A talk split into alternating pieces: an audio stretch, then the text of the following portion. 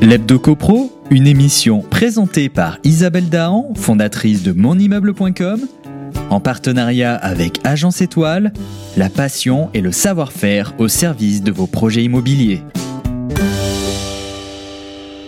Un grand bonjour à vous tous qui nous suivez pour en savoir plus sur l'actualité de la copropriété. Vous le savez, toutes les copropriétés doivent s'immatriculer dans le registre national des copropriétés en renseignant un certain nombre de caractéristiques. Mais depuis quelques jours, une nouvelle fonctionnalité a fait son apparition pour répondre aux enjeux du plan national Initiative Copropriété. De quoi s'agit-il? D'un outil de catégorisation des copropriétés qui s'adresse aux utilisateurs institutionnels du registre des copropriétés. L'agrégation des informations recueillies par le représentant légal de la copropriété ou par un notaire permet d'améliorer la connaissance du parc de copropriétés à l'échelle nationale comme locale pour identifier les fragilités. Cette nouvelle fonctionnalité, lancée depuis octobre, est dédiée aux collectivités territoriales. Son objectif est de venir en soutien aux élus et aux techniciens en leur apportant une meilleure compréhension de la situation de leur territoire. L'analyse de ces données doit par la suite conduire à initier, voire amplifier, leur politique locale de l'habitat privé. Cet outil répond également aux enjeux du plan national initiative copropriété dans son axe de prévention et d'identification des copropriétés fragiles. Comment cela fonctionne-t-il?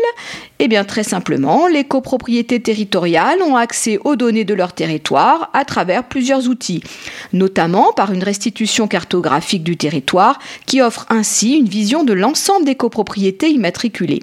Mais il faut pouvoir appliquer des filtres à ces données pour opérer des sélections en fonction d'un certain nombre d'indicateurs.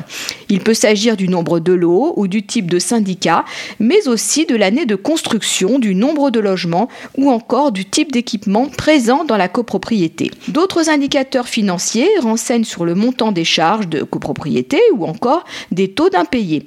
Enfin, des indicateurs administratifs viennent compléter la fiche en informant sur le type de mandat ou l'existence d'un arrêté de péril. Très pratique, la carte dynamique donne la possibilité de sélectionner manuellement les informations à l'échelle d'un îlot, d'un quartier ou d'une seule copropriété. Facile d'accès, cette nouvelle catégorisation permet à la collectivité de disposer d'éléments précis que ce soit à l'échelle d'un immeuble ou d'un territoire.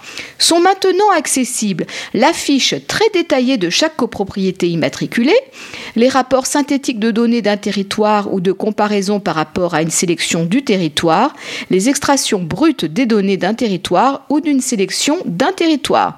Précisons que l'outil sera en perpétuelle évolution grâce à l'immatriculation obligatoire de toutes les copropriétés. La mise à jour annuelle permettra aussi aux collectivités territoriales de disposer d'un panorama précis et renouvelé.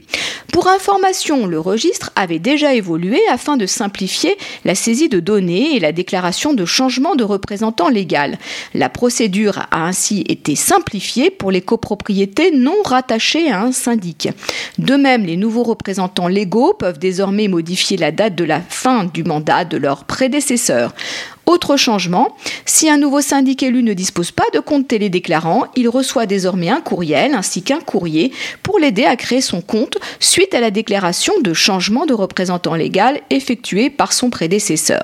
En ce qui concerne la mise à jour annuelle du registre, il faut bien faire la différence entre renouvellement de mandat et mise à jour des données. L'approbation des comptes doit se faire annuellement dans les six mois suivant la date de fin de l'exercice comptable, alors qu'un mandat de syndic peut durer jusqu'à trois ans. De fait, les deux déclarations, renouvellement de mandat et mise à jour des données, doivent être renseignées distinctement au sein du registre des copropriétés. Quand le renouvellement du mandat de syndic et l'approbation des comptes sont votés lors de la même AG, l'action de renouvellement de mandat doit être réalisée en premier dans le registre. En effet, la mise à jour annuelle n'est permise que si le mandat de syndic est en cours et que le statut de rattachement indique rattaché mandat en cours. Des précisions importantes pour la saisie d'informations lors des immatriculations et des mises à jour. De nouvelles fonctionnalités et des aides qui devraient améliorer la qualité des informations renseignées par les télédéclarants et de ce fait leur exploitation. On se retrouve lundi prochain pour notre chronique Hebdo CoPro. D'ici là, portez-vous bien et continuez de nous suivre sur monimmeuble.com. L'Hebdo CoPro une émission présentée par Isabelle Dahan, fondatrice de monimmeuble.com, en partenariat avec Agence Étoile, la passion et le savoir-faire au service de vos projets immobiliers.